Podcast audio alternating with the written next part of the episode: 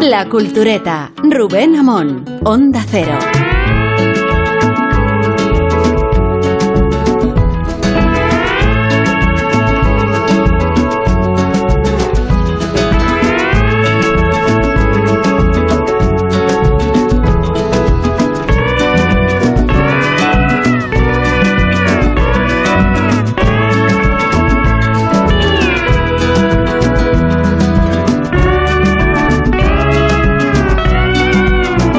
Seguimos de itinerancia con la cultureta, nos desplazamos allí donde nos reclaman y no son por los sitios. Esta mañana estábamos, de hecho, físicamente en el Teatro Romano de Mérida. Eh, estábamos físicamente, Carlos Alsina, que es el precursor del programa que nosotros llevamos hacia adelante con muchísimo criterio, y estaban también Sergio del Molino y Rosa Belmonte. Sergio, ¿qué tal?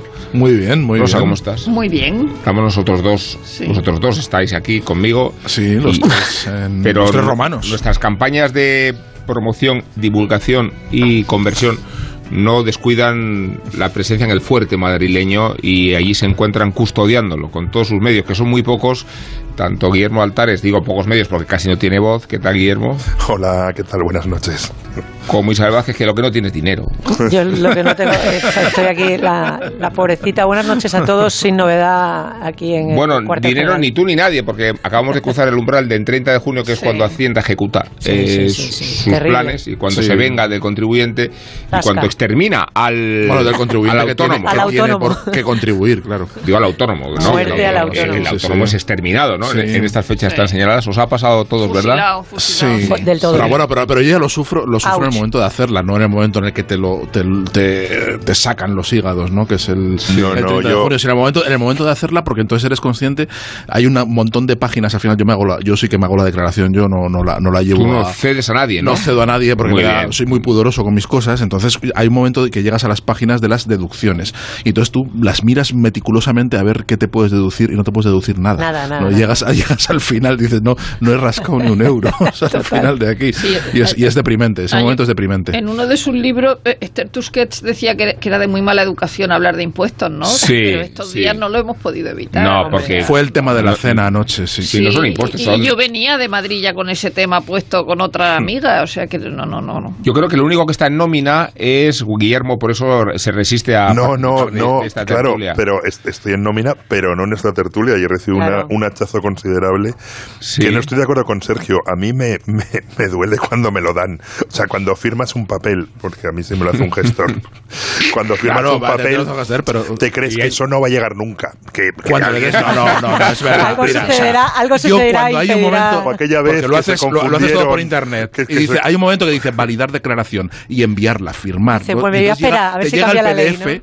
Ese PDF a mí, para mí, es como una puñalada en el, Dice, en te el sientes corazón. como, como Catherine, Catherine Hepburn en Historias de Filadelfia cuando le da el sol, cuando Claro. sale. Total, Sí, sí. la resaca. O sea, de hecho, la, la hago en el despacho y se oyen los gritos por toda la casa. Mi mujer preocupada, ¿qué pasa? ¿Qué está pasando? Digo, ¿qué está pasando? Que estoy llegando a la última casilla. Esto Pero y además yo, yo hago un llamamiento a Hacienda. ¿Por qué solo dos plazos? Sí. ¿Por qué solo dos plazos? Que, que en el corte inglés con la tarjeta te dan más. ¿Por qué no como dos plazos? Sin decir, intereses. ¿no? Sí. Te dan tres sin intereses en el corte inglés. ¿Cómo es posible que no te den ni tres? ¿Y, y qué, ¿Y qué decís de que no se valore o sopese nuestra contribución a la cultura? O sea, que hay una casilla en beneficio de la cultura.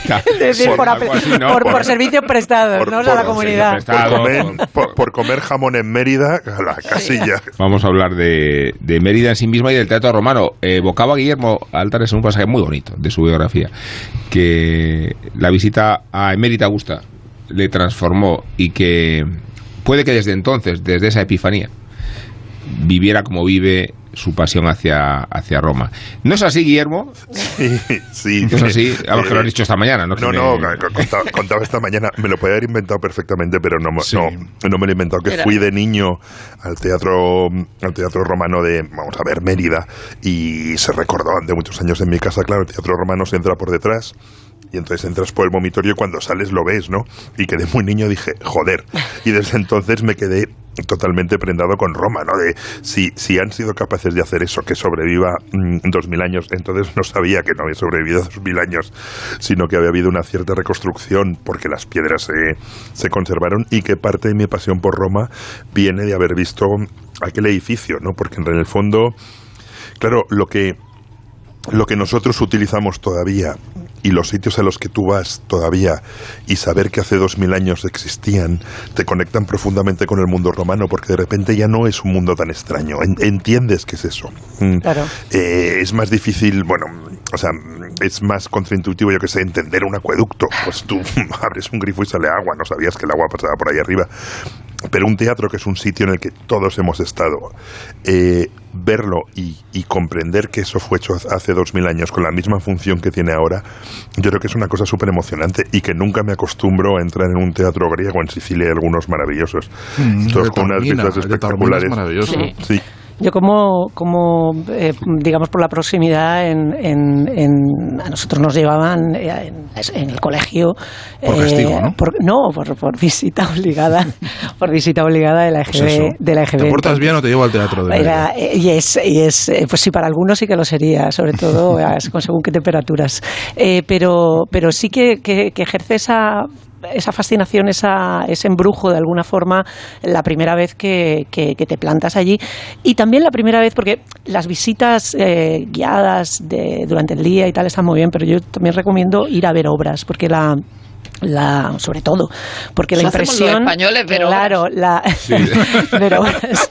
Quiero decir ir al festival ir al festival porque la, la impresión definitiva es, es asistir a un espectáculo Sí. en el teatro Sí. o sea eso es cuando te das cuenta de verdad de la no solamente de la grandiosidad de la construcción sino de la de cómo se perpetúa la, la- la- la- el impacto del, del- del- del- no solamente de la escena sino de la propia construcción de la propia arquitectura o sea es increíble que en, las- los, en los asientos baratos realmente se oiga también y se vea también todo es, es- increíble bien. que me, Es una en- la de última pie- es increíble o sea es una Sí. y es y, y pensar en, en- en que esto ha estado sepultado durante más tiempo del que ha estado en activo eh, resulta asombroso y que eso desde el, desde el concepto eh, esté también también armado o sea el, el regalazo que le hizo no es un regalazo, pero sí que sí que fue un poco, voy a hacer la pelota al suegro de, de Marco Agripa a, a Augusto, que fue el que se, se encargó de las obras y de tal, desde luego le salió fenomenal. ¿A quién no le va a gustar un teatro romano teatro del siglo romano. I? Tenía No, y que sobre decirlo. todo, Isabel, eh, encontrártelo, encontrártelo en el siglo XX, ¿no? Sí, sí, Porque sí, sí, es que ya es- decíamos sí. también esta mañana, esta mañana hemos dicho muchas cosas, pero mucho menos relevantes de las que vienen ahora. Lo digo para que nadie confunda un programa como el otro, que no nos gusta ni siquiera a los que intervenimos en ellos. Eh, decíamos que el, el milagro de, de Mérida y de su teatro consiste en que el abandono lo sepultó y el hecho de que estuviera abandonado eh, fue lo que garantizó Lo que su porvenir, ¿no? claro. y que pudiera emprenderse una obra de arqueología como esa en una fecha tan tardía como 1910 es lo que le dio la oportunidad de, de- de reconstruirse como hoy lo estamos viendo y que se preservará precisamente de que las piedras, como sucedió en Zaragoza, ¿no, Sergio? Hmm. También- fueran utilizadas para, para planes inmobiliarios, Es que para ocasiones... El teatro, el teatro romano de Zaragoza, encima del teatro en el solar, se, se instaló la judería de la, Claro. de la ciudad durante la Edad Media y luego hubo una casa eh, de un Don judío converso muy famoso. Sí, entonces mm, todo Ahí está, o sea, so- solo se ve eh, del Teatro Romano de Zaragoza solo con- se conservan el- el- la forma del graderío, pero un- un muy muy poquito, muy poquitas gradas del principio y algo y algo de la algo del escenario, pero tienes que imaginártelo, tienes que hacer un esfuerzo de imaginación muy grande. En Mérida no, en Mérida tienes el teatro. Y ayer es- eh, an- anoche estuvimos eh, Rosa y yo viendo eh, el ensayo general de la de la obra con la que se abre el Festival de Sí, Mérida, eh, esta noche. de Ju- Julio César de, de- Esta noche ha sido, quiero esta decir. noche ha sido de, de Shakespeare y, y nos sentamos en la última fila, en, al final de todo. Y es impresionante cómo se oye. Es impresionante cómo llegan la- la- la- las voces de, la- de los actores. Ya lo que se decía ya era otra cosa, pero lo, lo que, lo que llegaba, la, la voz, es- era impresionante, de verdad. Y, y imaginarte una función ahí en el siglo primero una representación cualquiera Sí. en el siglo I emociona un montón. Es, es que te, te- te da, te da casi escalofrío, ¿no? Pensar eh, que, que- que hace dos mil años había unos señores romanos eh, disfrutando de esa acústica, disfrutando de, de- de- de versos en latín, a lo mejor alguno en griego también, eh, que, y que nosotros estamos haciendo exactamente lo mismo eh, y percibiendo mm, con la misma textura y la misma sonoridad. Entonces, Y, y, y cómo los disparates de la religión que considera el teatro malo lo ha, eh, lo ha preservado, es decir, lo ha Mm. preservado las piedras eh, y, la, y la arena y la tierra y lo que fuera, pero también, también la, la, eh, la- la religión prohibiéndolo, pareciéndole claro, mal, sí, sí. pareciéndole mal el teatro o la música. En el fondo,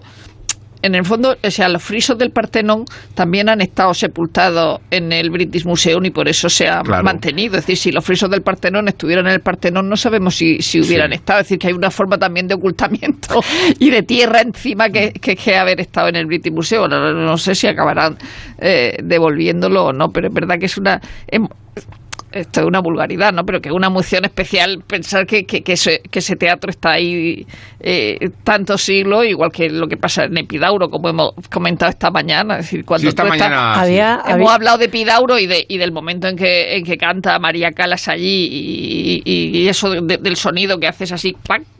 Eh, como en la familia Adams y, y- y- y se escucha en el último, en el último sitio. El ¿no? caso de Epidauro es muy interesante porque ese es un teatro del siglo IV antes de Cristo. Claro.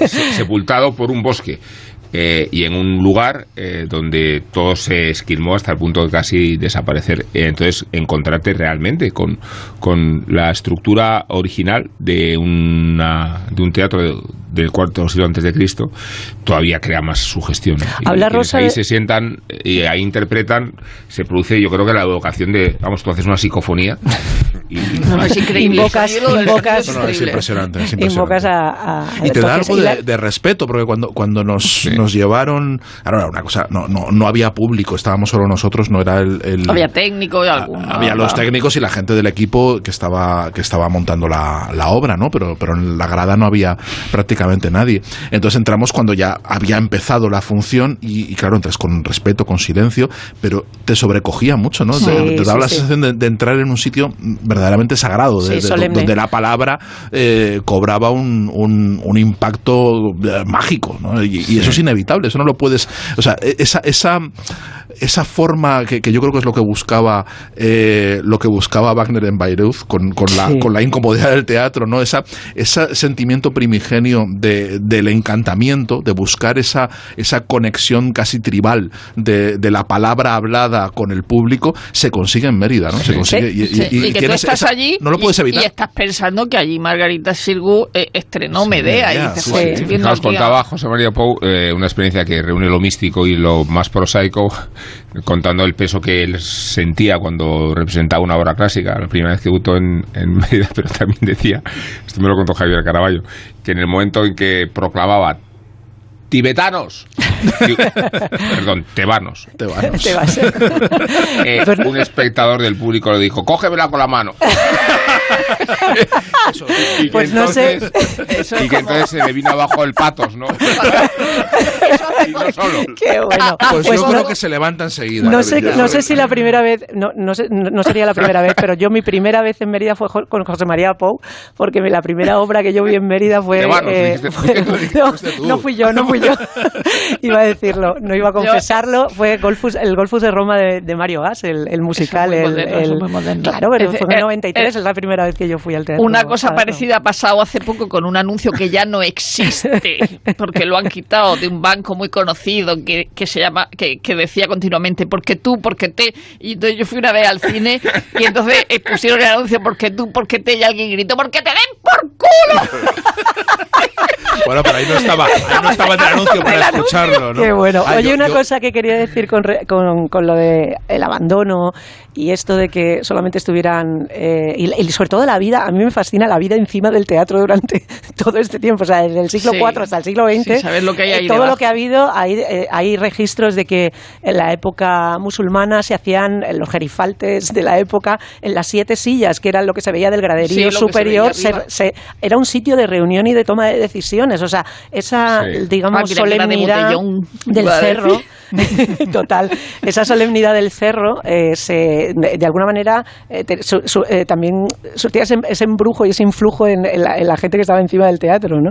Y luego Soy la, mucho en la- Extremadura de silla, en Teyuste. de sentarnos Sí, a la puerta. sí, de- somos muy de sentarnos a la puerta cuando hace fresca. Para hacer Bueno, con gente. Guillermo, Y luego- oye, que pero- te estás administrando. Ah, perdona. Isabel. no, quería decir solo que, que, aparte de también el peristilo, que se convierte en una, en una casa y que la zona del peristilo, que luego además se conserva creo que allí un mural de, de, de- de época ¿Y que el posterior 62? medieval. Sí, en el me- medieval. Y luego que, que no olvidemos también que el, que el teatro se hace la configuración de las estatuas y todo lo demás se hace con lo que se va encontrando en la ciudad, que no corresponde a la decoración originaria. O sea, esa Ceres, que se dice que es Libia, tampoco es seguro ni que sea Ceres ni que sea Libia, igual que Proserpina, igual que, que Pl- que Plutón.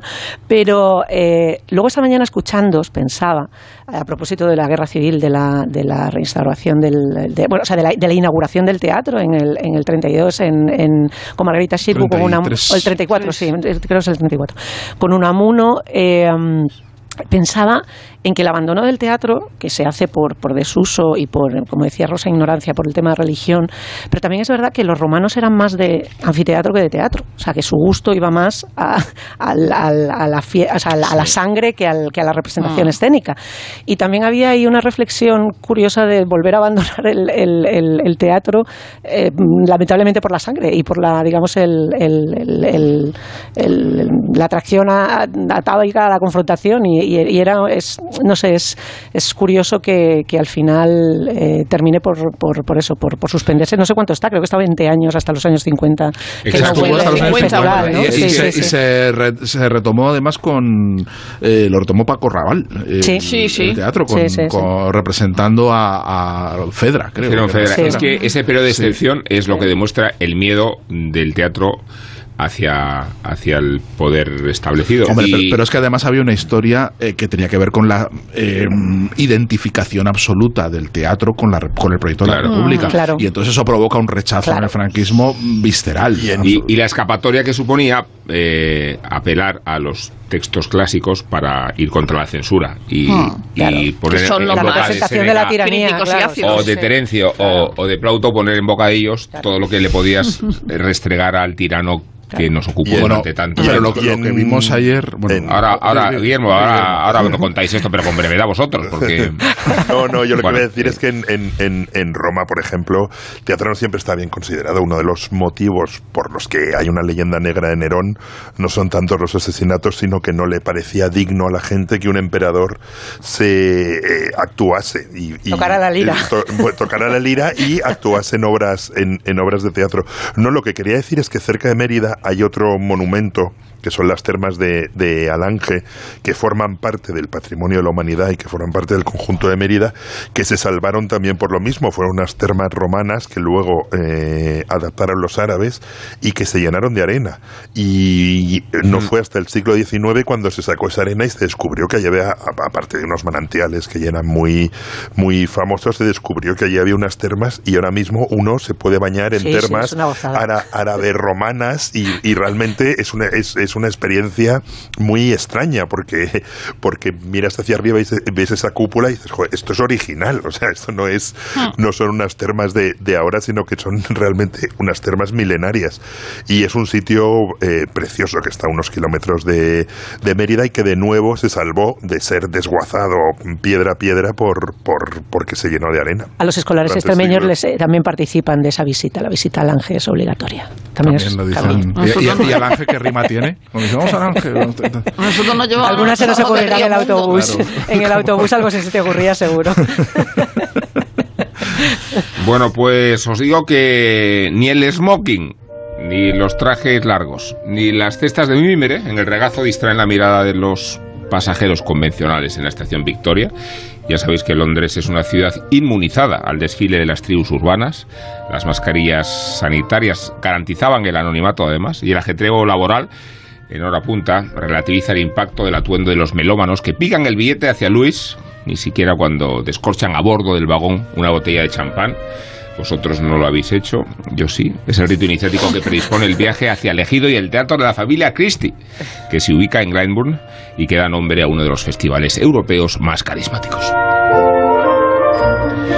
Que sepáis, no está permitido que el mayordomo y el servicio ajeno se personen en la finca, motivo por el cual los caballeros de smoking y las mujeres vestidas de largo transportan ellos mismos en dichosa romería las sillas y las mesas plegadas y, y las neveras portátiles y las cestas de mimbre para instalarse en la mullida pradera que rodea la residencia. El ritual del picnic en la ópera o al revés, la ópera en el picnic, se remonta a 1934, muchos antes de concebirse el extremo opuesto de Woodstock. Fue la sorpresa que el adinerado patriarca de los Christie John hizo a su esposa, la evanescente soprano Audrey Milne, al regreso de la luna de miel en los festivales punteros de Salzburgo y Bayreuth. Bueno, tanto ha prosperado el regalo nupcial que allí donde antes había un escenario doméstico para melómanos de cámara, se yergue en la actualidad una bombonera de ladrillo cuyas 1.200 butacas se abarrotan durante tres meses y cuya idiosincrasia hedonista convierte la mansión del condado de Sussex en una referencia cultural del verano europeo. Empezando porque la atmósfera del acontecimiento conserva el costumbrismo de una novela de E.M. Forster y evoca entre líneas la competición social de las carreras de Ascot. Con la diferencia de que las ovejas sustituyan a los caballos en las praderas de Glenburn y la brisa marina de Brayton abanica el rostro carmesí o retinto de los melómanos a medida que se descorchan con sordina las botellas de champán. Esto es un festival, Sergio, esto es un festival. Carmesí o retinto, espera que apunto. Apunta. Bueno, es el generoso aperitivo que precede a la ópera y intervalo de 90 minutos sobre las alfombras de césped que revisten la misma importancia del espectáculo. Se trata de solemnizar la experiencia y de recrearse en la sinestesia, sinestesia de esta gran promiscuidad. Capital británica se encuentra a 80 kilómetros al norte, pero también es una buena idea recorrerlos en coche para sugestionarse y regocijarse en las connotaciones literarias de la travesía. Una visita a la Charleston House, por ejemplo, esa granja decimonónica en la campiña iglesia, donde recalaron los urbanitas del grupo de Bloomsbury en busca del paraíso perdido, o más bien evitando alistarse en el ejército. Está la casa como si los inquilinos la hubieran abandonado ayer, como si estuvieran a punto de llegar. Y no parece una granja postvictoriana, sino un refugio mediterráneo, bajo la influencia pictórica y estética de Cézanne. Incluso el jardín circundante evoca la fragancia de la Provenza, igual que las esculturas griegas, conforman la alegoría de una cultura ateniense y atenúan el murmullo del río donde se suicidó Virginia Woolf. Ya os digo que el problema es el regreso a Londres. La transición a la normalidad entre los viajeros del tren se hace abrupta. Ni siquiera nos consuela la solidaridad de la resaca o los corrillos espontáneos, donde se evoca la experiencia operística en la mansión de los Christie, que son muy amables. Vuelven vacías las cestas de mimbre y se amontonan los melómanos en el andén de la estación como si hubieran escapado de una boda. Andares titubeantes, mujeres que cambian de zapatos, hombres que se despojan de la chaqueta. Así es que la invasión de excursionistas en el tren de las 10 o de las 11 deja estupefactos, ahora sí, a los demás pasajeros de dónde saldremos. Que no terminan de explicarse la multitudinaria transformación sociológica del tren regional camino de la estación Victoria y que piden explicaciones cordiales al revisor a propósito o a cuenta del resacón ajeno. Así que hablemos de festivales, compañeros, no ya del de Glenburn, sino el de Mérida, o porque en Mérida estamos, o de los que más os gusten, musicales, teatrales y literarios. De hecho, Sergio me decía hace un rato que él va a comparecer a uno que se organiza en el Trentino, ¿no? Norte de Italia y que tiene entre sus peculiaridades una excursión a pie ¿no? De, Sí. de cuántos kilómetros? No, espero que pocos. Espero que pocos, porque si no los voy a, lo, lo voy a hacer sentado. Espero Que se trata de, de sentirse en, en el en, Es un en la festival. naturaleza. Claro, es un festival de literatura de viajes eh, que se organiza, eh, que lo organiza un editor loco que se llama Roberto Keller, que es un tipo muy interesante, que está bastante desquiciado y, y muy simpático,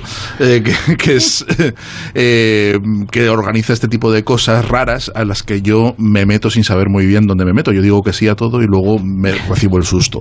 Eh, y este es un festival que organiza en lo alto del Monte Pasubio, en el Trentino. mm, eh, y, que está en- y se organiza en un refugio, en un refugio de montaña a 1800 metros de altura. Y entonces organiza ahí, eh, van escritores de, de toda Europa que tengan, que hayan escrito algo conectado con, con el viaje, por muy peregrino que sea, con, y ahí discutimos, hay una, una confraternización, va la gente, va público, va bastante público eh, al, al refugio y eso se combina con caminatas y con trekking y es uno de los muchísimos festivales literarios raros a los que yo me metido, no sé muy bien por qué. y Eso que- tiene y una vez- comedia, ¿eh? Una vez Pero estoy es ahí- raro. Por favor, Sí, escribe sí, eso. Sí, sí, No, de eso escribiré algo, escri- escribiré Sí. algo de, de la experiencia cuando, Festivales cuando raros. termine. Puedes desarrollar el concepto si quieres. Pues, pues que combinan, combinan eh, o sea, ya el hecho de que de, mm, festival de literatura ya para mí es bastante raro. Ya el hecho de que la gente en lugar de leer eh, vaya a un sitio a oír hablar a escritores ya me parece de- de- ya desquiciante. Y a partir de ahí,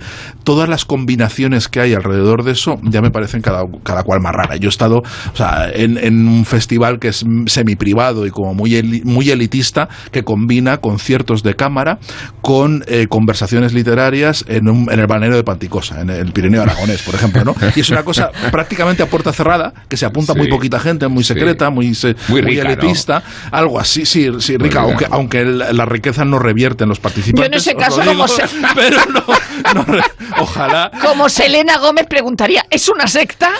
Eso, eso se preguntó Enrique Vilamatas Sí. en una escena muy graciosa en una novela que escribió sobre Castle no invita a la lógica, que eso no sé si son festivales, pero la documenta de Castle también eh, entra Sí, dentro bueno, de es un festival de arte, ¿no? Es un festival de arte, una bienal, ¿no? Sí, Una- eso es. Entonces, eh, él le tocó un año, le invitaron a hacer una, a hacer una obra de arte del- de, de Castle A ser una obra. a de- él ser una obra de arte. Él ¿En serio?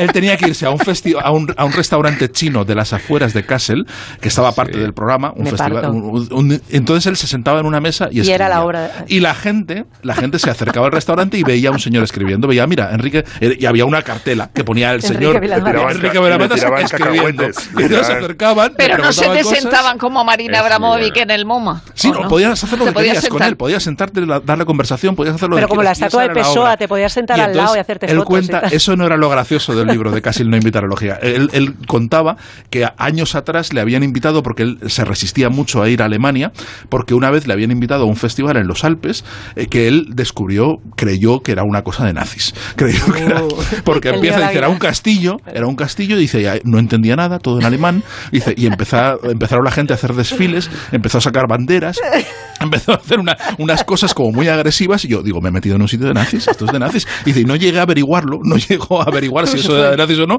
pero se fue tan horrorizado que durante muchos años declinó toda la todas las invitaciones que le hacían que le hacían de Alemania. Y yo no he llegado todavía a encontrar nada, nada políticamente tan inconveniente, pero sí que me he preguntado muchas veces qué diablos hago aquí, ¿no? Eso, como, como, mm, no como público de festivales, sino como, como atracción de los mismos. Yo toda, toda la veces. incomodidad que estoy dispuesta a soportar es la de Bayreuth y, la- y los asientos de Pero como madera. asistente, o sea, claro, ahí, claro, para- pero ahí vas claro. a sufrir pagando. Es Claro, normal, claro, y con, claro. y con el cojincito puesto en la... Porque eso sí que lo permiten, hay un cojín puesto en el... Sí, un cojín, en pero se el- cierran las puertas. Sí, sí, sí. Pero el Y- lo, lo llevas tú o te lo No, el no, cojín está- está, allí. está, vale. O sea, la silla es de madera y entonces hay un cojincito allí. Fila corrida.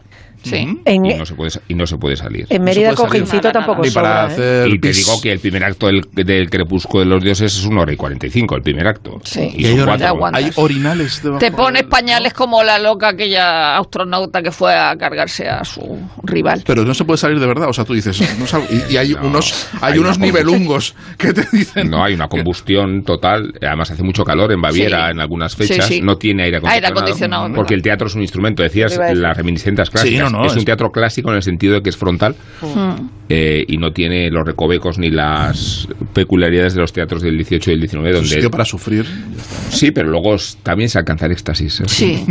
Te lo garantizo. Estás ahí ¿eh? oyendo la Valquiria y claro, es No, y cuando o, No, no puedes irte a de, de un Isolda, rincón. tú no quieres que termine nunca, ¿no? Claro pero llevas no, seis aunque- horas escuchando Tristan Isolda y no, que no termine. Pero, pero te cuesta discriminar Porque si has muerto, provoca la interpretación la- la- o, o- o las meras condiciones físicas. Todo O sea, forma parte de Igual ello. poder- podrías. Fíjate que... un Normalmente es la interpretación, pero sí, Sí. todo. Pero, No, pero igual, todo- igual, igual en Bayreuth, con un concierto de Manolo Cabezabuelo, alcanzas el mismo éxtasis. No, para- O sea, estás seis horas escuchando a Manolo Cabezabuelo. No, Ay, no. Sergio, eh, eh, entre otras cosas, la, eh, es un teatro, el único teatro donde no ves a los músicos porque el foso es cubierto. Entonces la música directamente emana. O sea, Sí. esto que parecerá que no ha estado eh, difícil de comprender, eh, la música emana y, y- y se- es todo atmosférico, es toda una combustión. Sí. Y, y, por supuesto, claro que sufres, pero ¿cuánto se sufre para subir el Everest? ¿Y qué privilegio te ofrece Ninguno. la Ninguno. conquista de Ninguno, la cima? pero aquí, Ninguno, aquí nos- ninguno. Bueno, pues sí. Ninguno.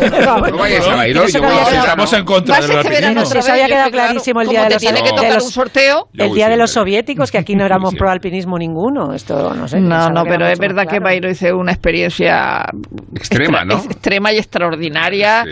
Y es un, un- si te gusta la ópera, evidentemente, si no te gusta la ópera y no soportas a a Wagner, no es el sitio para no ir. es el sitio, Te has no, equivocado. no. No, creo que no, No. pero vamos que... Pero bueno, hay, hay veces que vas a, a ver una cosa que al principio no te gusta y luego te parece extraordinaria. Y, y aquí voy a coger el Festival de Edimburgo. Sí, bien tirado. guay. bien que- que- Eh, bien bien, tirado. en el Festival de Edimburgo es el único sitio donde yo he llegado al hotel do- y, y que en la cama había unos tapones.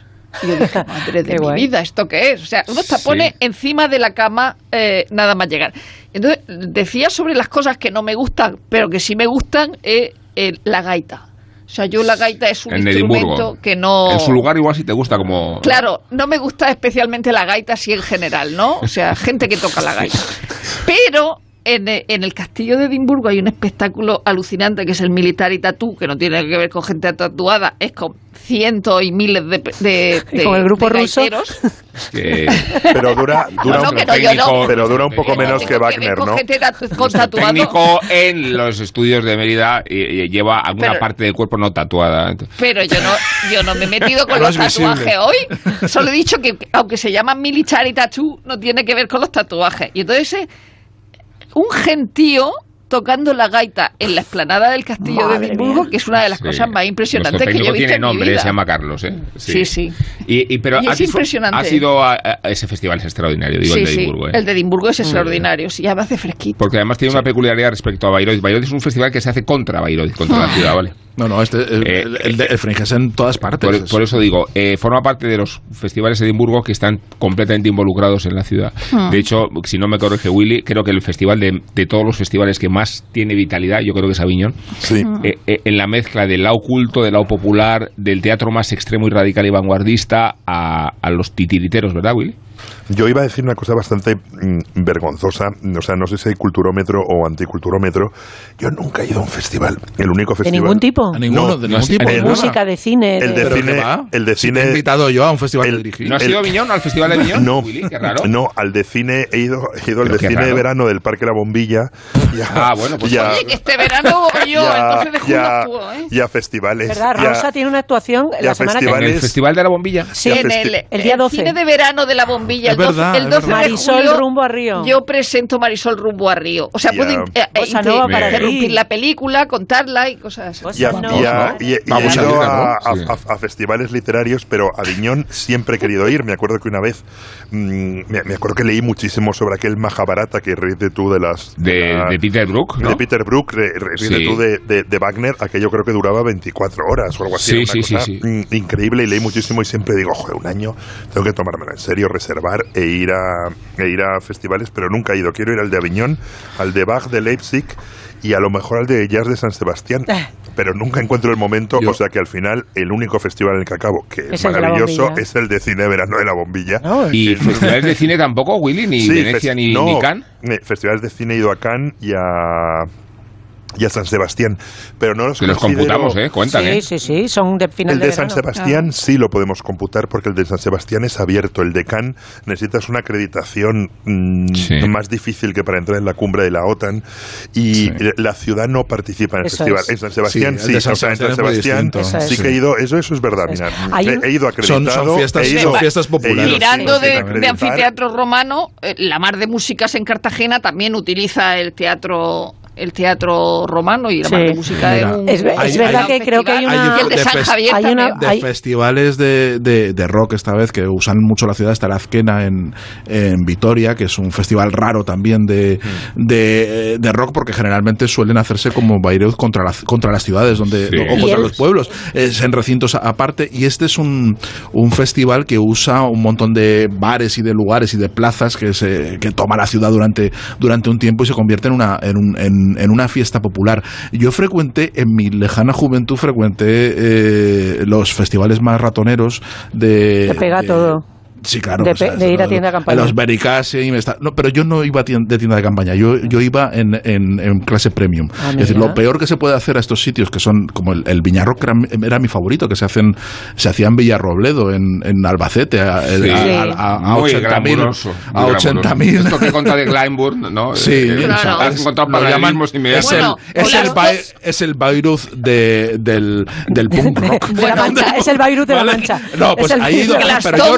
está lleno de barro, ¿eh? También, ¿o no? Glastonbury. Son, son sitios infames que son ca- como campos de refugiados y do- donde, donde la gente duerme Carlos, al sol. nuestro técnico asiente, porque Mira. seguramente Ah, ha acudido o a ellos. Son, Se eh. son sitios Sitios infames. Entonces, eh, eh, entre que la gente está borracha todo el tiempo, porque solo se puede estar borracho constantemente, deshidratados por el sol, bajo unas lonas como de, de- que, que te atienden. Va la Cruz Roja a atender a la gente. Y dices, Claro. va a ir Va la- duro. va- pero, pero, pero yo voy, yo voy a los sitios, pero eh, con, con unos amigos reservamos en, en una en una casa rural, en un hotel, hotel de las afueras, eh, y entonces íbamos bien dormidos y comíamos en restaurante. Entonces eh, eh, veías Sí. a una multitud de zombies, sea, de zombies totalmente destruidos, era como un y safari. nosotros íbamos casi de frac. Nosotros íbamos a- el espectáculo era contemplar al público. Un No, por- porque los conciertos en general, claro, safari, porque los conciertos en esos sitios suelen ser bastante malos. Son escasos, muy cortos, eh, dan, lo, pe- dan lo peor ¿no? de sí mismos. Lo- son Qué unos ganas, sitios. qué ganas de ir, No, qué ganas pero de si ir. tienes, si tienes 20 años, te lo pasas muy bien. Yo- ya es verdad a que ciertas la- edades ya no, ya te lo pasas muy mal. Yo Sí, como yo- no, he hecho poco Isabel, festival, adelante. sí, he hecho poco festival de, de música, pero creo que puede existir la, la excepción de los festivales de verano, o por lo menos esa ha sido mi experiencia. Yo los ven casi ni los he olido, o sea, no me interesaba nada. Pero, pero el Sonorama Ribera de Aranda de Duero, que se celebra en, la- Sí. en la- en el pueblo, El indie, el que es súper chulo porque realmente sí que participa Es todo muy el elitista, pueblo. muy es, eh, elitista, Bueno, es no, que es no hay mucho música muy sitio. elitista. No, que va, bueno, Vetus- tu querido Vetusta Morla debutaron allí. sí. Cuando eran elitistas, plaza- cuando no eran populares. Trigo. Que yo te digo. Cuando no eran populares. Que. Vetusta Morla y Calamaro como grandes conciertos últimamente en Madrid. ¿Quién Bueno, coño son Vetusta Morla y bueno, Calamaro? Pero a ver, pues Sergio y Vetusta yo Morla fuimos son al- maravillosos. fuimos y- al- ¿Qué cantan? Cantan. No, no tengo ni idea. Pero, hombre, pero eso es un problema tuyo. no Sergio de te canta, Sergio te canta, contigo, Claro. Sí, Sergio te canta pero toda ¿quién es la Calamaro? Un señor Bueno, que sale en ABC continuamente. Los Rosa, por aviones, favor. Calamaro. Un taurino. Lo- lo hice- Pues Rosa, es que- un taurino. Lo hice una columnista que sale más todavía que Calamaro. Y que luego nos quejamos de, de, de, de- de los- las memorias televisivas. No, hombre, no, Calamaro, sí, ahora se ha ido un poquito la olla, pero, hombre, pero por hombre, por favor. Pero, hombre, por que salga Mina. Pero Que Calamaro, también- ¿quién es Calamaro? Muy, muy bueno. De verdad. Pues el, el Yo ya sonora... que- Oye, que le habéis dado, ¿Qué que le- habéis dado habéis- Rosa en Mérida. esta gente? Pues la ambrosía de la O sea, viene- que espera, se adquiere en per- estas perdona. tierras después de observar dejadme- una obra de Perdonad, pero, pero Dejadme Rosa, Rosa algo ha de venido a de reivindicar. A ver, de uno pero, pero un momentito, un momentito, Isabel, porque es, es por, por alusiones a Rosa. Ha venido a, re- a reivindicar a Moria Kazan como gran estrella, Claro. de la cual tenemos que tener todos unas nociones mm, enciclopédicas acerca de ella, pero de Vetusta Morla y de Calamaro no. Calamaro, no Calamaro no son Es que no sé lo que cantan ni Vetusta Morla ni... M- Moria ni- Kazan, demos contexto a los, a los Sí. oyentes. No, que ya lo saben, Morla No, Demos contexto de Vetusta Morla. No, que no lo saben porque, eh, a ver... eh, Hay gente que sabe unas cosas y gente que sabe bueno, y, y luego está otra gente que lo sabe todo, que es Rosa. Entonces, No, eh, de Vetusta No, Morla no no. será de Vetusta Morla. Bueno, bueno, bueno. es- nos entendemos, Rosa. No, decías que, que se le ha otorgado el papel de Julio César a ella, Sí. A esta vedette eh, argentina, en, en la obra que ha inaugurado esta noche el, el Festival de, de Mérida. Sí, sí, sí, es Julio una obra- César, eh, subjetivo, vamos a llamarlo. Sí, es una obra un tanto especial y, y- y Moria es una persona bastante especial, ¿no? Es decir, a lo mejor comparto solo con mi amigo Martín Bianchi la adoración por Moria Casal, igual Y que, por Mirta. Legrand o Sí. por Nacha Guevara o por Susana Jiménez. O sea, yo el día que Susana Jiménez apareció en la pasarela Cibeles casi me desmayo, ¿no? O sea, como diciendo, claro, había gente que no sabía ni, ni, ni qué me estaba pasando, ¿no? Pero es verdad que un eh, Julio César peculiar. Ayer vimos, vimos un trocito del, eh, del ensayo general eh, Sergio y yo. Y es verdad que se mandan a, a dar patadas eh, por el orto. Julio César Ideal. dice cosas como to be or not to be, that's the question. La música de Nati, la música de Nati Es Peluso. un, es un, es Sí. un Julio, es un Julio César Un Julio Pop. Iglesias, es un Julio. Iglesias, un Julio César. No, Oye. hay un momento en que se le llama Julito. Julito, Julio pues mira, a- pues es lo que te digo, es todo- y es- los hombres son mujeres, las mujeres son hombres. Eh, Todo fusión, Sí. todo eh, hipertexto. bre- de hecho, Bruto, Bruto es Alejandra Radano, que, que hay un momento en que canta y bien. Radano pone a huevo la rima. Alejandra. Sí, sí, sí, sí, sí, sí, sí, sí. Sí, La escenografía. Hoy en la puerta de su camerino de La, Alejandra la escenografía se supone que es el Senado romano, pero son como sillones, como de Sálvame. Como o sea, de es como Sálvame. de un plato de Sálvame y van, y van mariposeando de Es- una de, un sillón al otro. Estamos- Estamos No, no, y yo es- escandalizados con vosotros. Pues es una experiencia. tomado, ¿eh? Bebido. Es una Sí. experiencia. Bueno, pues quería, si me dejáis eh, Sí, cerrar con festivales de cine. Habla de Vetusta Morla. estáis- Oye, eh, espera, Isabel, y yo estuvimos. A ver, no sobrepongáis. Isabel y yo estuvimos en el concierto de Vetusta. Ella en el palco comiendo jamón, yo, yo con la plebe, yo con la plebe bailando y, lo pasamos, lo pasamos teta. Lo pasamos fenomenal, fue un concierto. ¿Qué decías, eh, Titanic fue una obra de teatro que también hizo Moria Casán. Titanic. a propósito del sonorama que tuvo su, aparte de su parte musical, Pero el sonorama ya rama, la gente. Total, su rama cinematográfica. Quería recomendar el que estáis allí, el Festival Ibérico de Cine que empieza en una semana en Badajoz, que se celebra en Badajoz, en Olivenza, en San Vicente de Alcántara, que se inauguró el año que yo me fui de Badajoz, porque todo lo bueno empezó el año que yo me fui de allí, y que hace proyecciones de cortos y que está muy bien y que tiene talleres y, y que se clausura en el Palacio de Congresos de Badajoz el día 23 y yo voy a presentar la gala de clausura. No, Entonces, ¿No os pasa lo que a mí, que cuando veis un festival de cortos pensáis que es algo de gente con poca inteligencia? a mí siempre me ha pasado, nunca lo asocio con el cine. Es como lectura fácil de Cristina Morales. pues eh, está muy bien. Yo fui jurado un año y este año me han invitado a... Y no eran cortos. Guillermo, ya que te estás administrando tanto la voz, eh, ¿por qué no das paso tú a los anuncios, por favor? Eh, a los anuncios. Pues Así no vamos a perder los anunciantes. ¿eh? Vamos, vamos. No, es lo más importante del programa. O sea, no, no dejen de hacer lo que hagan, sino sigan escuchando. La perrina, la perrinas. María tiene una discapacidad visual del 90%, un trabajo como profesora de inglés y un mensaje para todos los que jugáis a los rascas de la 11. Well played. O lo que es lo mismo, bien jugado. Cuando juegas a los rascas de la 11, haces que las personas con discapacidad sean capaces de todo. A todos los que jugáis a la 11, bien jugado. Juega responsablemente y solo si eres mayor de edad. Alquiler, acción de alquilar, negocio por el que se cede una cosa a una persona durante un tiempo a cambio de una rentabilidad. Seguro, adjetivo, es cierto, libre y exento de todo peligro o riesgo. Si piensas en alquilar, ya sabes, alquiler seguro. Infórmate en alquilerseguro.es. Alquiler seguro, protección a propietarios. La Cultureta, Onda Cero.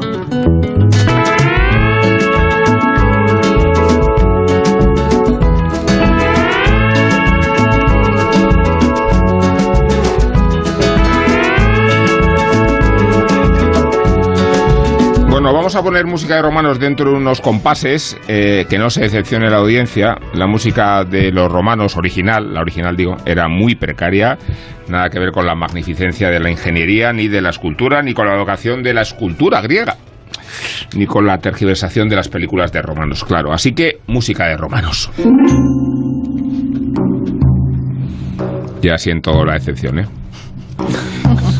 Eh, y música de romanos porque me parece a mí, no sé qué pensáis, que en toda biblioteca cultureta debe constar la historia de la decadencia y caída del Imperio Romano.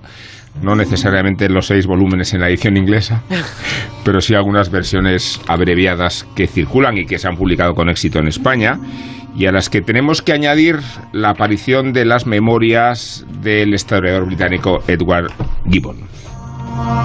Lo primero que hay que reconocer es la proeza de su traductor y su editor, porque no es fácil abrirse camino entre todas las fuentes, posibilidades, legajos, variaciones, versiones que fue acuñando el propio Gibbon. Eh, decías antes, Sergio, que, que cuando creías que habías arrancado eh, con sus detalles biográficos pormenorizados, luego en la siguiente versión eh, son otros y, es como volver y volver en esta idea del eterno retorno. Gibbon nació en Putney, en Surrey, en Inglaterra, en 8 de mayo de 1737 y creo que tiene sentido significar eh, la fecha por lo revolucionario que fue este historiador en su manera de concebir no solo la historia, sino la historiografía. Y eh, decíamos los méritos que tiene la edición, la traducción y la anotación de Antonio Lastra, porque respeta los formatos eh, de los distintos manuscritos, hasta seis, porque también da cuenta de los tachones, de las expresiones y, de una inmersión total en lo que Beacon fue configurando con arreglo a su manera de ir adelante y hacia atrás. No ya en la historia, sino en su propia biografía. Con algunos pasajes muy interesantes, eh, sobre todo cuando él encuentra su vocación por la propia historia. Decía Gibbon, además de los rudimentos de las dos lenguas, eh, me embebí con facilidad de las reglas de la aritmética sencilla y compuesta. Mi pronta destreza con los números y los cálculos fue aplaudida, y si hubiera cultivado mi gusto temprano, el autor de historia podría haberse perdido en las matemáticas.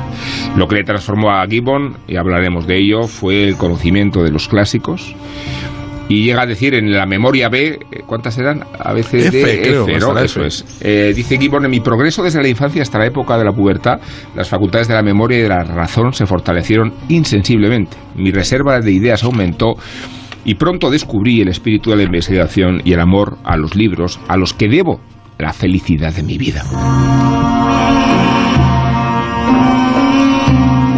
Dice Gibbon que paulatinamente los vagabundeos de mi fantasía fueron a parar en la línea histórica. Debo adscribir a esa lección la lectura asidua de la historia universal, considerando tertulianos, culturetas, que la historia universal comprendía 65 volúmenes, conforme fueron apareciendo sucesivamente, los volúmenes por separado. Habla de esta visión, de esta vocación. Y es verdad que conocemos la contribución de Gibbon a la historia, a la historiografía, pero que esta biografía eh, ayuda a entendernos el perfil y la sensibilidad del historiador, ¿verdad? El, el libro os ha gustado mucho, lo tenéis muy subrayado, lo tenéis muy trabajado, lo publica Cátedra y hay que reconocer de verdad la empresa y el mérito con que se ha concebido. Y no sé qué aspecto llamativo o os, os interesa A más eh, comentar para mérito- inaugurar la charla. el mérito, la, la propia vida de Gibbon y cómo lo cuenta es, es entretenidísimo y, y maravilloso y creo que en parte es mérito de, del traductor y autor de la edición que es el filósofo a- a- Antonio Lastra que también ha traducido algunas, algunas otras cosas de, de, de Gibbon porque según cuenta él en la propia introducción eh, Gibbon eh, tiene un inglés muy difícil un inglés que, que, que cuando se celebró eh, en 1976 o 79 se celebró el, eh, uno de los centenarios de la primera de la publicación del primer tomo de la, del- de la historia de la caída del Imperio Romano eh, algunos académicos eh, implantaron la broma de que, decían que proponían a sus alumnos la tarea de traducir al inglés el libro de Gibbon o sea que era porque Y no porque estuviera en francés, sino no porque estaba en inglés. estaba en inglés. Dice, pero es un inglés muy poco inglés. Dice, un inglés que, que algunos dicen que es an English. eh, En el sentido de que él prefiere, Sí. entre, entre las. Sabéis que en muchas palabras cultas de inglés puedes elegir la raíz germánica Sí. o la raíz latina. Y él siempre elige la latina. ¿no? Es, un, es un inglés que suena a latín. Eh, entonces, eh, eso, Sí. eh, al, al traducirlo Antonio Lastra, se pierde por completo. Y la, y la impresión es de una prosa muy fluida, de un libro muy moderno. Sí. Un libro muy Sí, moderno que se puede leer perfectamente hoy de un señor que te cuenta su vida y que además es de unos presupuestos muy modernos, muy poco rancios, porque él, eh, incluso en la parte de los cuadernos donde cuenta sus orígenes de linaje, sus antepasados ilustres, que es como empieza canónicamente toda buena memoria, tiene que empezar por, por de, dónde, de dónde procede uno, él siempre dice que prefiere eh, descender de gente de mérito a gente de, de alcurnia. Dice, y él no es, él, él no era un noble, era un squire, una- un hacendado, no venía de la, no venía de la nobleza, no tenía grandes títulos, ni, ni, ni descendía de condes ni de reyes, pero sí que tenía en su haber algunos antepasados de los que podía sentirse orgullosos, entre ellos uno que salía eh, citado en, en, en una en- citado por Shakespeare eh, que había sido decapitado, según decía Shakespeare, había sido decapitado en castigo por haber fundado escuelas, por haber, por haber sido un pedagogo y por haber eh, pervertido a los niños de su época en el siglo XV con eh, dándoles el don de la gramática y de las y de las primeras letras, ¿no? que se consideraba un pecado tremendo y él está muy orgulloso de ese, de ese antepasado. Y está lleno de un humor, de un humor finísimo, de un humor muy a, a veces muy muy autoparódico, eh, mm, muy divertido, muy inglés en ese sentido. Y ves como como buena parte de lo que valoramos de la literatura inglesa, de esa de esa retranca, esa forma de, de autoparodiarse constantemente y de y, de repensarse sin darse excesiva importancia, pero a la vez dándosela mucho, está ya presente en Gibbon, en esa literatura del, del siglo XVIII que, que- que luego también es una historia mm, intelectual de de un momento histórico crucial, que es el momento de la Revolución Francesa. O sea, la, la, la aparición de esta de la obra magna de, de Edward Gibbon, de la, de, la, de la decadencia y la caída del Imperio Romano, coincide con la Revolución Francesa, que él presencia desde Ginebra, desde su casa de Lausana, donde él está eh,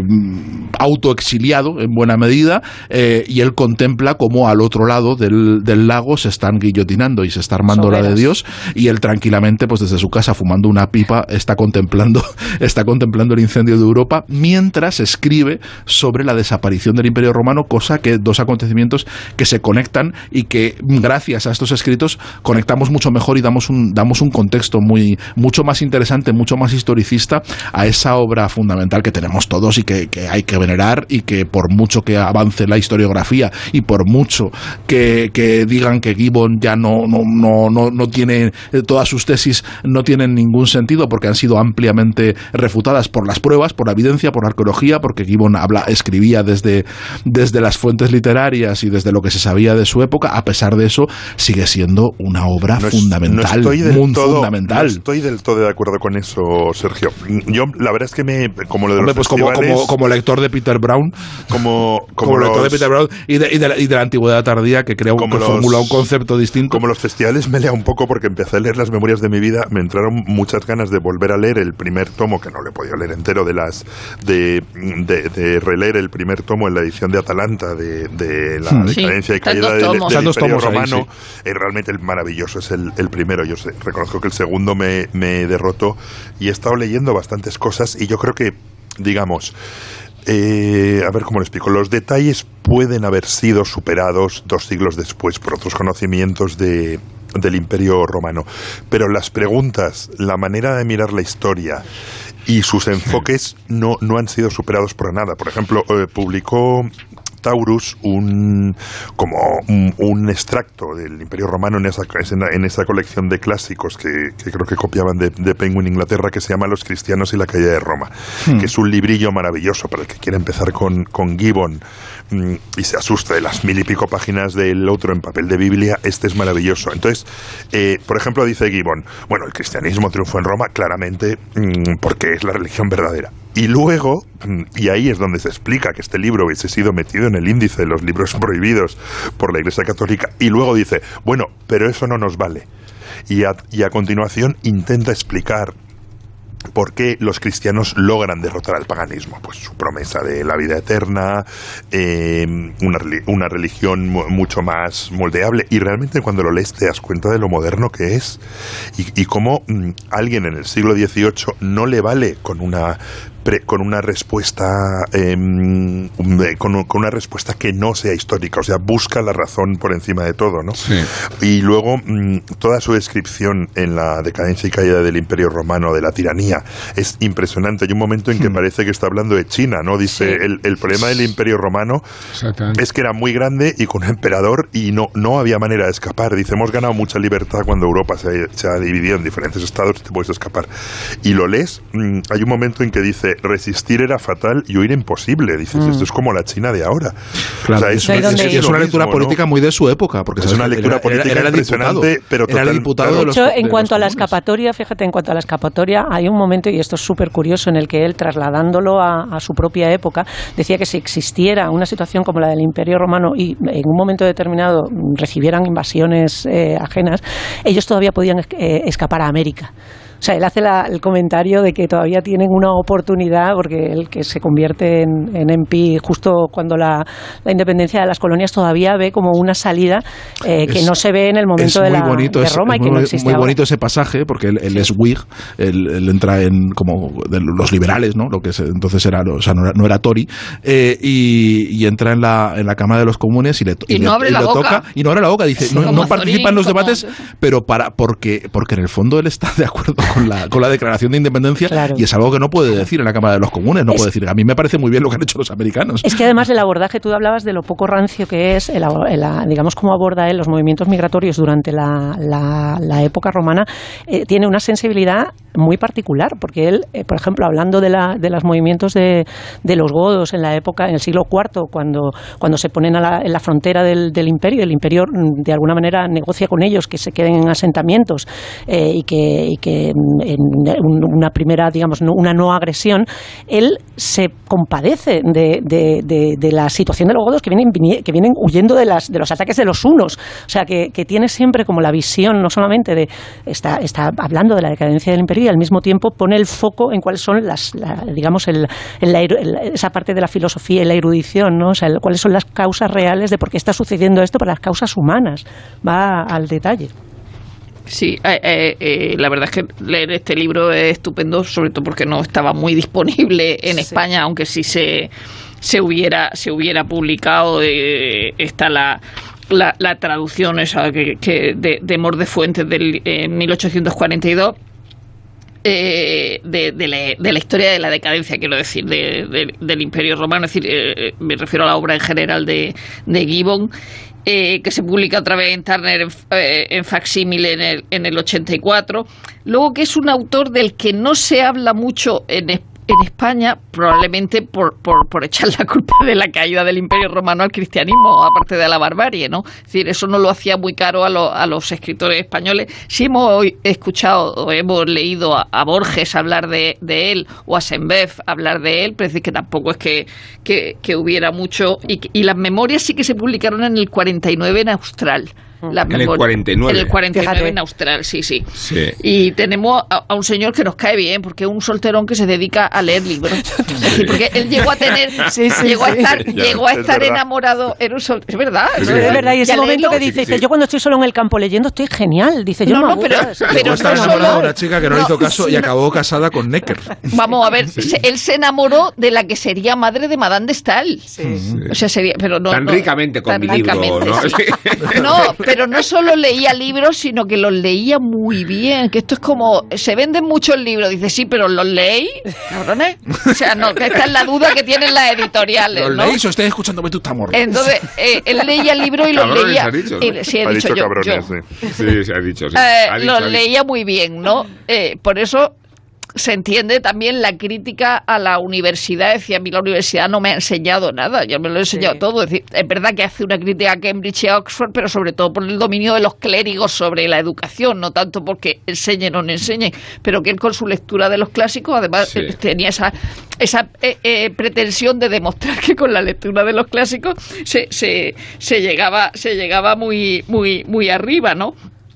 Y, estas memorias te dan un marco para entender la decadencia del, o sea, su, libro principal, es decir, lo que te da el marco, es decir, para entender por qué escribe este libro, cómo lo escribe, por qué, por qué, por qué no es un historiador al uso. Yo no sé, aquí me pasa como con El Padrino y con Tiburón, que no sé si son los que eh, cierran el cine clásico o inauguran otro tipo de cine, ¿no? Muy bien visto. Y entonces Gibbon no sé si es el último historiador o el primero. Yo estoy con Guillermo respecto a su proyección, porque en realidad eh, estamos en el umbral de la historiografía, o sea, no solo saber cómo fue la guerra del Peloponeso, claro, sino cómo es la historia. Cómo es la historia sobre la guerra y quién es Tucídides, ¿no? Digo, para situar dónde se ubica la, revolución, creo, de, de, de Gibbon precisamente en ese contexto, ¿no? En, la noción de la historia, de la historiografía y del historiador. Pero, él mismo, él eh, mismo lo dice, o sea, la deficiencia de sus materiales. Él se llama a sí mismo filósofo porque se dedica más a especular, dice, porque él sabe que no puede alcanzar un conocimiento historiográfico todo lo riguroso que él quiera, que él quisiera con los materiales de los que dispone. Eh, entonces, en algún momento dice, yo soy más filósofo, me dedico a especular acerca de eso. Y eso y entonces él, él critica mucho su propio trabajo y en esta obra critica mucho las deficiencias eh, pero, eh, pero esto, es, esto es muy moderno, pero es, es muy interesante lo que planteaba eh, Rosa de si es el principio o el final. Es el principio y el final. Es, es la, la conexión de, la historiografía moderna que empieza él, empieza realmente la, forma de narrar, esa que nos enamora de los historiadores fundamentalmente británicos, la empieza él, pero la empieza conectándose con la forma de narrar, con la forma de narrar de los historiadores Por eso él mismo discute de su credibilidad porque discute de la credibilidad de las fuentes, ¿no? Claro, o sea, no ya la ausencia, la literatura clásica. No ya la ausencia de materiales eh, objetivos, vamos a decir, sino cuánto puedes discutir incluso la versión histórica de las cosas que se contaron, la, con el, cuestionamiento de las fuentes. Pero una hay una tercera cuestión, que es el gusto por narrar. Es decir, hay una, hay últimamente ha habido una corriente historiográfica que, que, piensa que la historia es más una ciencia que una que un arte narrativo, ¿no? Y que prima sobre todo la sustancia científica. Y hay una parte de historia historiadores que, que, que cuestionan, no, no, es que cuestionen eso, sino que dicen que se ha ido dejando de lado el, la historia como arte narrativo, la historia como literatura, como Hmm. forma de escritura.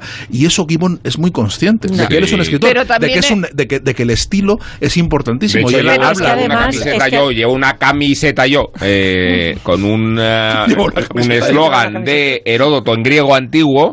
Mira. Y Heródoto es la conciencia no solo del primer historiador, sino del primer narrador. Narrador, claro. Es que hay- No, pero- y, luego, esa y luego él tiene una conciencia también de elitismo. En el prólogo hace, hace referencia a, a la, Sí, a la- Parecen las memorias de Cayetana en a algunos Charlotte, momentos.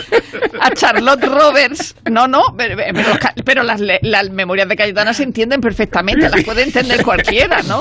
Pero en este caso, Charlotte Roberts sugirió la intrigante posibilidad de que el historiador pensara en su declinación y caída como en una larga carta dirigida a sus amigos, distinguiendo así entre una conversación íntima con lectores inteligentes y dignos de confianza y una comunicación dirigida al mundo o al público. Es decir, él no se dirigía al mundo, al público, sino, sino a gente que lo, que lo pudiera entender. Sí. Sí. Que hay- Eso me parece Bueno, que de hecho, hay- los ejercicios que hacía, los ejercicios que hacía, que cuenta de, de- de estudiante, ojo, que entra en Oxford con 15 años. Sí. Es decir, él entra en Oxford con 15 años, además dice, hay una cita muy bonita que dice, llegué a Oxford con una reserva de erudición que habría desconcertado a un doctor y un grado de ignorancia del que se habría avergonzado un escolar. sí. O sea, es un, auto, es un autodidacta absoluto, brutal. Y, y en su ¿Qué le van a autodidactismo, desde niño, él se dedica a, a coger la- las traducciones de, de los clásicos de Virgilio al inglés que él está leyendo, que las lee en inglés primero, dice, y él por su cuenta las traduce al latín.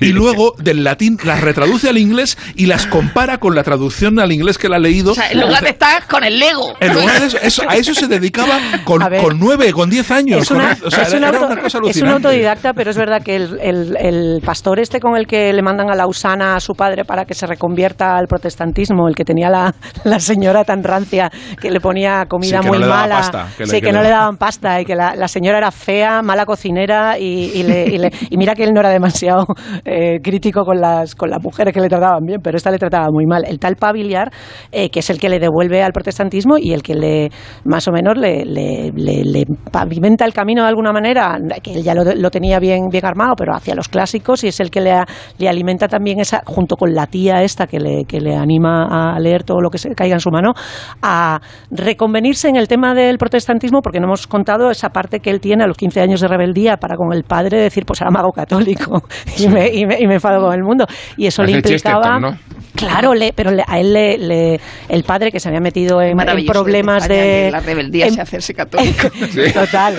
Hombre, claro, porque no puedes estar repudiado Sí, completamente eso en el país y entonces no puedes optar Sí. a cargo público, no puedes heredar y el padre, es que aquí es donde viene el tema. No es que al padre le, le preocupara mucho que el hijo fuera católico, no, si ya se le había salido rebelde, es que el tema es que el padre que estaba metido en un pufo desde la época del Tratado de Utrecht con la compañía de los mares del sur no podía Como tener dinerito propio y necesitaba que el hijo, en cuanto cumpliera 21 años, tuviera el dinero para poder darle a la familia y poder sustentar la familia. Entonces, volviendo al tema del- de, la, de la educación, cuando está en Lausana por primera vez, que él habla de Lausana como si fuera la, Como la reina Victoria. Claro, él quiere volver todo el rato a Lausana, es su Manderley, es Bueno, como, ahí conoce- ¿sabes? Es- conoce a Voltaire es- ahí. Claro, Sí. es, es su, es su principio, ahí dice que es donde él se hace persona, dice ahí es donde se convierte en el filósofo que quiere ser, donde están, y es Paviliar, el, el pastor este, el que él dice que pierde la fe y gana la filosofía. Él lo que, lo que hace en, Muy pro- en Lausana, muy sí, comprensible. muy ¿no? comprensible. Dice, a mí ya me da igual ser anglicano, ser,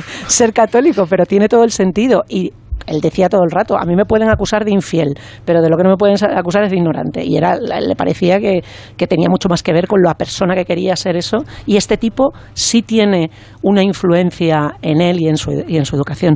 Quería de todas maneras, ahora ya que... que que he cogido, que he palabra, cogido, ¿no? que he cogido filón, Sí. solamente ¿Qué destacar que, la, que, la de- lo que lo que se disfruta, en lo que hablaba Sergio del tema del estilo, que a ratos estás viendo un tío que está leyendo en su casa y diciendo, yo que aquí no tengo amigos, en Londres no conozco a nadie y, y prefiero quedarme en la finca de mi padre con la biblioteca, Claro. que se está fenomenal, aunque también critica la biblioteca de su padre porque dice que tiene todas esas cosas rancias de las iglesias antiguas y que no le interesan nada, pero que ya lo nutre él.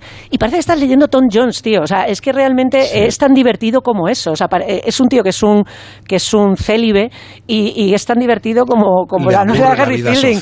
Total. y yo es que para qué yo el mundo no ha cambiado. Y cuando me gusta levantarme pronto, dice esto de ir al club a cenar y La gente es aburridísima a pegar Qué horror. Yo Tampoco vivió muchos años, ¿no? Porque eh, hmm. leyendo la biografía en sus extremos pensarías, ¿no? Pero ¿cuántos años ha tenido que vivir para leer tanto, no? Es todo muy concentrado. vivió, 56. Pero es que a los 15 se había leído ya todo. Sí. Se había leído todos los clásicos griegos y romanos. Era una ¿Y cómo, cómo, habla de los profesores de Oxford que dice, estos tíos vienen aquí, yo les digo, oye, que no vengo, dice, pues vale, y no, no me preguntan. O sea, está el pobre, como ha habido de conocimiento, dice, son unos vagos, unos indolentes. Dice que están aquí a, la sopa boba. Dice, les da igual que estos manguanes. Dice, no me, puedo, no quiero imaginar lo que no son comunes. La universidad hace, hace, un retrato, hace un retrato de No ha cambiado la universidad. Como de, como de Domine Cabra. O sea, hace un retrato así como que podía haberlo hecho Quevedo. O sea, de, o, del Lazarillo de, de, la Salamanca, de, de, la, de la académica palanca, vaya. una cosa impresionante. Y que, que, sí, Guillermo, no, y él, eh, y sobre todo es que tiene una escritura maravillosa, que eso es una cosa que, que, muchas veces nos olvida hasta qué punto, tú antes has citado a Peter Brown, Sergio, hasta qué punto los grandes es, eh, mm. historiadores o, o, o, Duby, que es una verdadera obra de, de arte, ¿no? Y, y había encontrado una lista de de definiciones de los, de los emperadores. Y escribe, por ejemplo, Augusto, una cabeza fría, un corazón insensible y una disposición cobarde le incitaron a los 19 años a asumir la máscara y la hipocresía que nunca después abandonó.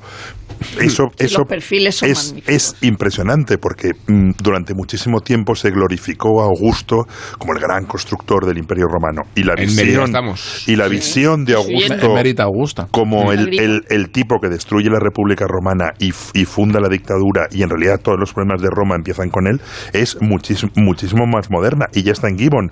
O lo que dice Juliano el Apóstol, al que Gore Vidal le dedicó una novela preciosa, dice, le pone por las nubes, dice, sostuvo la adversidad con firmeza y la prosperidad con, con moderación.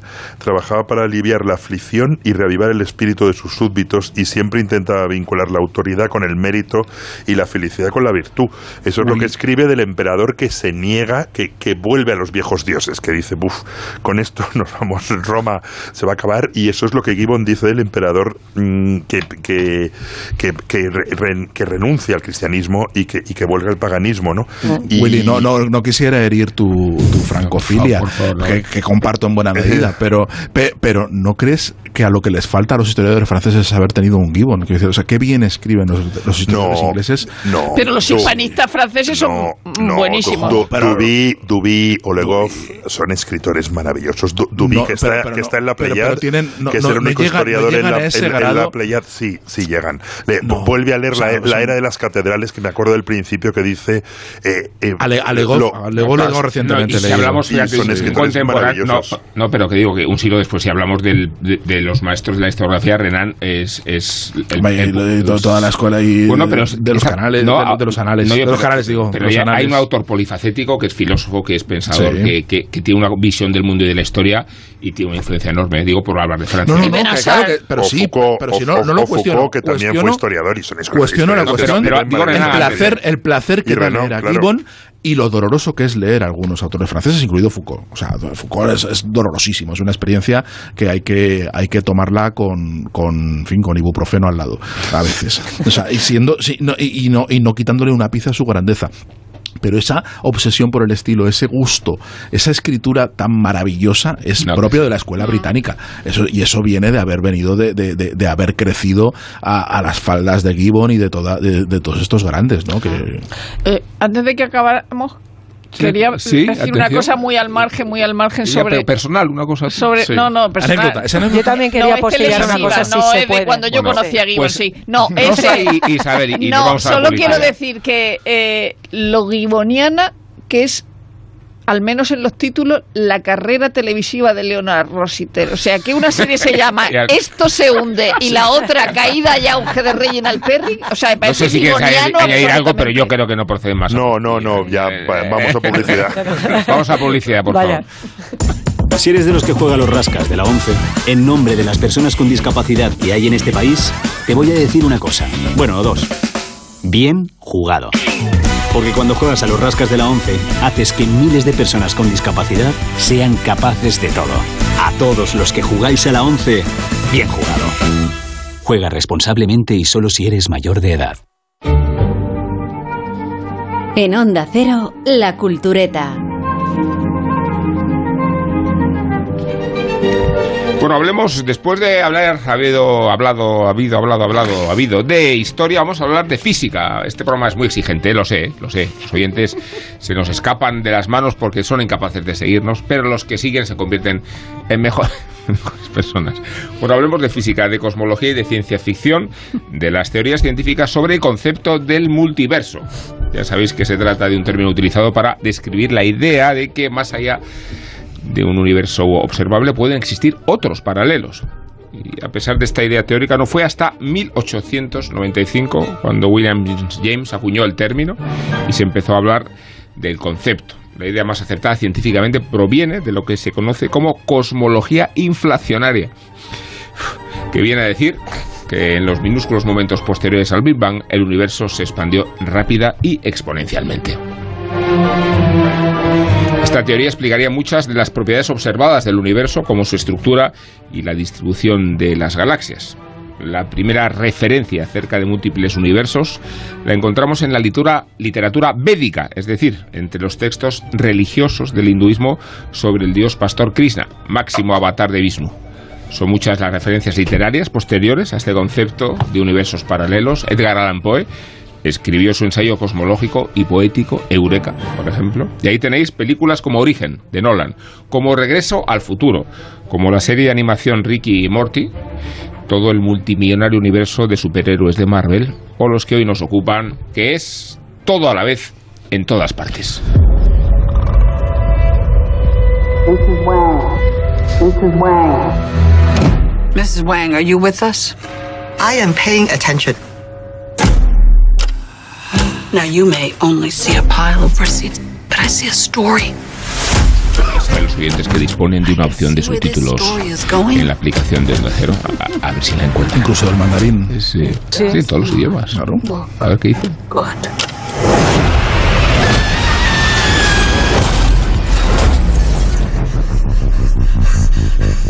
Esta parte no necesita traducción, por ejemplo.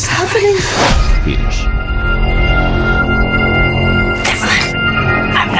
Bueno, 25 millones de dólares ha costado esta delirante todo a la vez en todas partes, una cifra irrisoria frente a su competidora en cuanto a temática del año, que es el Doctor Strange en el universo de la locura de Marvel, que contó con un presupuesto que sepáis de más de 200 millones. En recaudación, la de la Marvel consiguió 450 millones, mientras que todo a la vez en todas partes lleva recaudados 90, que son casi cuatro veces su presupuesto.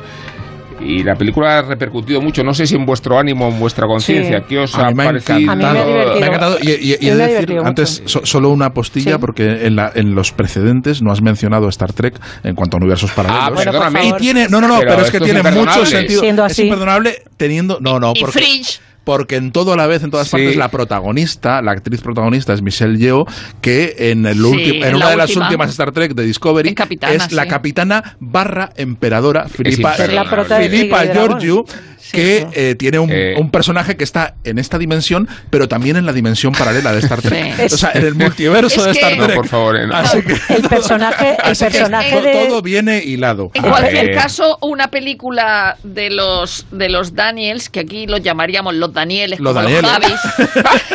los Javis, que se llaman de Daniels, Daniel Kwan y Daniel pero nosotros Snape. le daríamos, la llamaríamos los Danieles, como eh, Juan Carlos No, Ortega. los Danis, los Danis. Los Danieles, los Danieles, mejor. Daniel. yo, yo una película en la que Michelle Yeoh sale dando patadas, estoy a favor. sí. A Sí. favor, a ¿no? favor, Sí. a favor. Y creo que es una película muy divertida, muy loca, evidentemente. Lo- que Jamie Lee Curtis de funcionaria de Hacienda y que el, y que el problema se desate con, eh, con la inspección de Hacienda me parece acertadísimo. en estos Muchísima tiempos, actualidad, En estos muchísima tiempos que, Volvemos. que corren y, y luego me, me, me resulta eh, que el final el final es como el de las uvas de la ira, ¿no? Como como, Mm. como, como Jane Darwell diciendo, bueno, no, no pasa nada lo que nos puteen porque somos el pueblo, ¿no? Es Somos decir, ese pobres pero de conformismo de Michelle Yeoh que, que hay gente a la que le ha parecido mal Mm. y luego que ese momento de la madre y la hija sin contar nada era como Rocito si se reconciliara con su madre, con su hija. Era un poco, era un poco Era la. muy Rocito. A propósito Sí. del universo se expande, parecía como la, la- un poco la madre de Albi Singer. El universo se expande, pero Brooklyn Sí, no ¿a se expande y tú estás en? Brooklyn, ¿no? Pues es como si la madre fuera Michelle Yeoh y la pusieran en ese multiverso y está completamente desconcertada diciendo, ¿pero qué me está pasando? A mí me pareció divertidísimo. Es verdad que el tercer acto se hace un poquito largo, parece que va a terminar y no termina, tiene ahí como una coda. Y juega un poco Con también el- con, nuestros recuerdos. ¿no? Con el Sí, bagel. sí, eso es. La parte del bagel está como cuando ya En entra. las manos cosmos salchichas. Es que es, es tan- es- pero es muy graciosa y juega además con nuestros recuerdos, porque además eh, el que esté Lee Curtis, que en Sí. su día fue la maruja Bueno. eh, convertida en agente eh, de secreto Sí. en mentiras arriesgadas y, y está Ken Yun Kwan, que es el, el Sí. niño del templo maldito de los Goonies, que parece como que está hecha para la, la- de para esto de yo fui a EGB, ¿sabes? Es verdad que es, pero, pero bien, porque mezcla un poco Matrix, Charlie Y el Kaufman sentido de la vida. y la, y la- Bruce Lee, sí, está muy Bruce bien. Lee el diálogo Bruce- está muy bien montado. Es, es lo que iba a decir Ah, sí. Bruce Lee. El secreto es que las películas, las peleas son muy buenas. Y los O sea, diálogos es son buenísimos. El, el punto El Bruce humor. Lee es, es porque hay un momento en que a mí la peli me supera un poco. O sea, al Sí, principio la dice, Yo no la he visto, eh, pero no la voy a ver. Eh. Es que Eh, tiene- voy decir mu- muchísima gracia, mal, no, no entiendes Es nada, pero hay unas peleas divertida. divertidísimas. De verdad que a ratos tiene toques de Charlie Kaufman y eso no es fácil. O sea, el, el montar un- una chifladura de estas características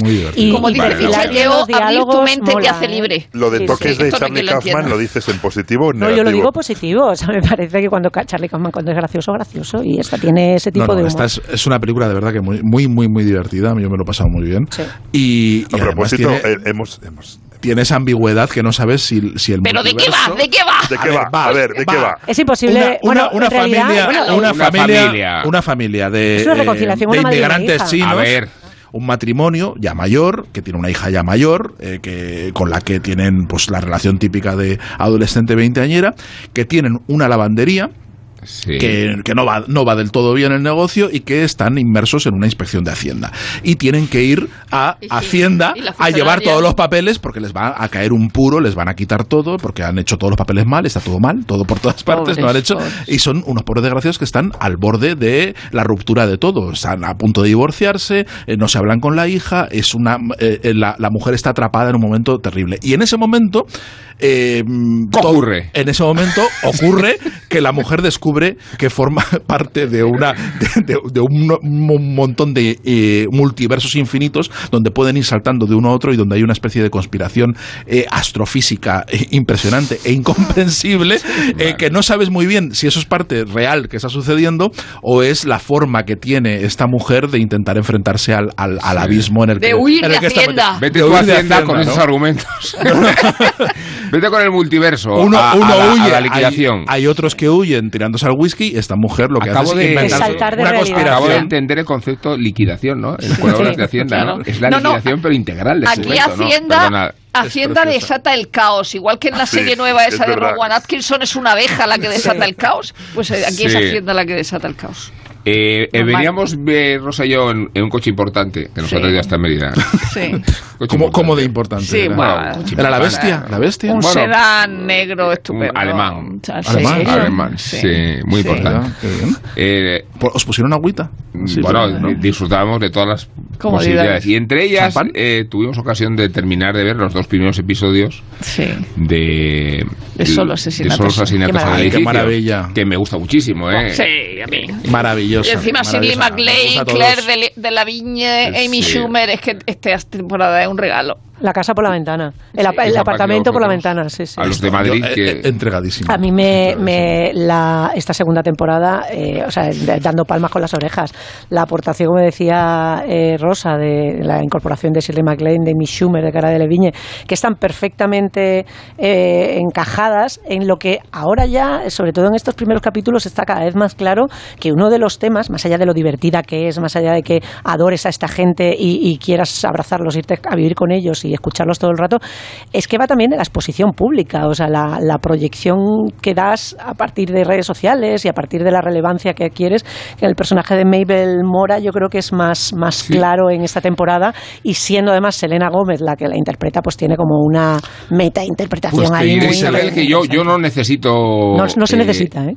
No, me, me encanta cómo cuentan la, la, la serie mucho más de lo que cuenta. eh, Totalmente. La, Sí. la Sí, sí, estética, sí, sí. la narrativa, ¿no? Sí, sí, de hecho, sí, la- sí. la- y luego todas las referencias meta. Sí, Da igual lo que te cuenten. Eso Es- es. el universo está tan bien montado, y el luego, Arcoria, los pero- y luego personajes. los viajes en el tiempo esos son Sí. extraordinarios porque esto no Es se utilizaban tanto, ¿no? La, la evocación de los Del años- de- edificio. del edificio, eh, Mm. ese ascensor El eh, ascensor que, eh, que como en, involucrado en, el apartamento, en, por en favor. eso no- Evil, en Evil hay un hay un Evil en el, la de los demonios, Demonios. hay un Bueno, ascensor. y hay que verla, hay que- eso sí, Sí, es verla en versión original porque ah, entre los chistes hay va- varios chistes de juegos de palabras y hay uno que hace sale Tina Fey, que es Sí. eh, la, Bueno, la bueno, estrella eh, que hace la un Sarah podcast Koenig de- sí. que hace un podcast que les quiere hacer la competencia. El- Su podcast se llama eh, Only Murders in the Building, ¿no? Y ellos, ella lo llama Only Murderers. Murderers. Entonces pronuncia así muy mal, que es, que es un chiste muy Tina Fey, muy de pronunciar, de que Juror. Se, se te trabe la lengua de rural, rural, maravilloso.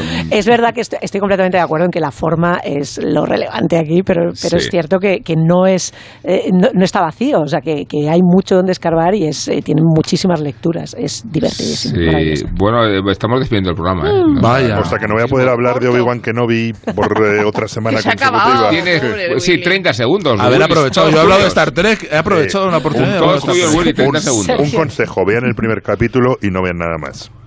Obi-Wan. Pero bueno, pero si la, pero- para- pero para- tú, tú sí que eres el, querías- tú sí que eres el apóstata. Claro, claro. Hay que, Y ver el, hay que ver el primer capítulo y ya está, como si lo hubieses visto entera. Es lo Pues mejor de mira, lejos. Lo que nos recomienda JF eh, es que veamos la última película sobre Elvis Presley. No.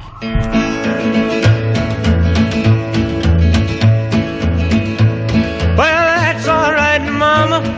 That's all right for you. That's all right, Mama. Just any Reconozco que acudí al cine con bastante reparo, pero precisamente por eso es posible que acabara disfrutando tanto de la película. No, no soy fan de Baz Luhrmann, aunque valoro algunas de sus obras, sobre todo visualmente. Pero me aterraba la posibilidad de que convirtiera la vida de Elvis Presley en una película de Disney, como hizo con el nacimiento del hip hop en The Get Down, una historia en la que tendría que haber corrido la sangre y casi acaban apareciendo la sirenita y Aladdin.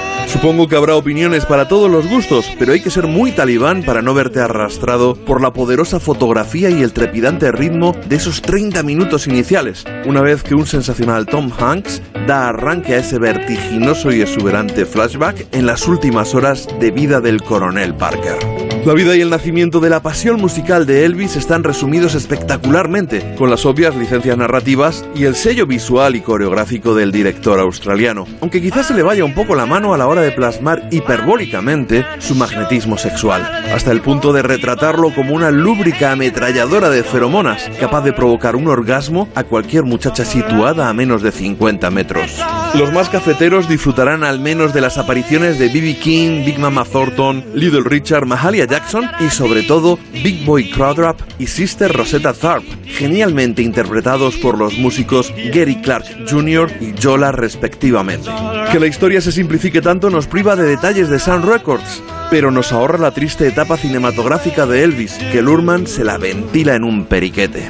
Hay que reconocerle su maestría narrativa, porque solo con unas pinceladas se evidencia la relación de Elvis con su madre, también el papel de su padre y de su Dr. Feelgood particular, su afición a regalar Cadillacs, la protectora Memphis Mafia, y sobre todo se agradece que haya quedado tan bien plasmado el bendito volantazo que pegó a su carrera artística a finales de los 60, con el especial televisivo del 68.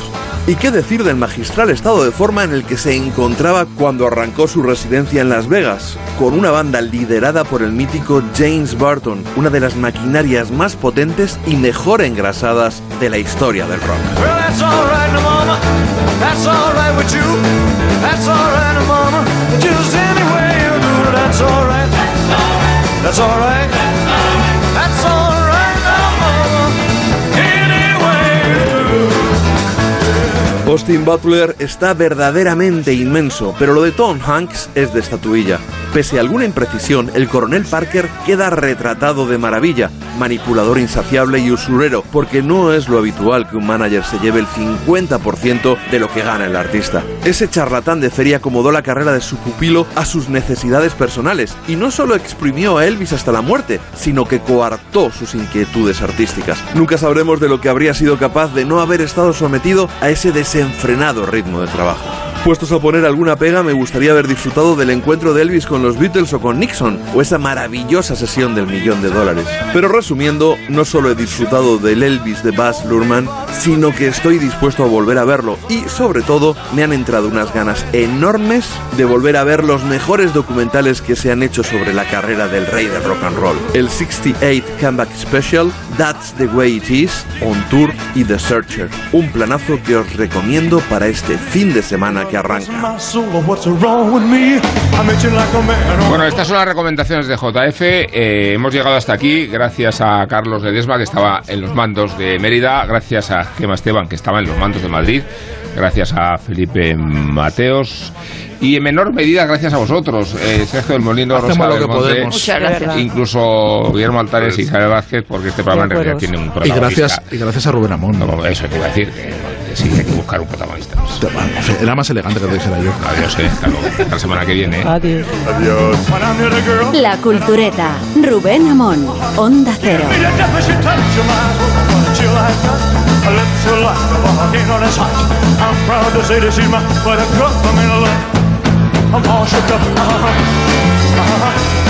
Yeah, yeah, ask me what's on my mind, I'm a little screwed up, but I feel fine. When I'm near the girl, and I love her. My heart beats so it's scared to beat it up when she touches my hand. What a chill I got. I look so like a volcano that's hot. I'm proud to say that she's my buttercup. I'm in love. I'm all shook up. Uh-huh. Uh-huh.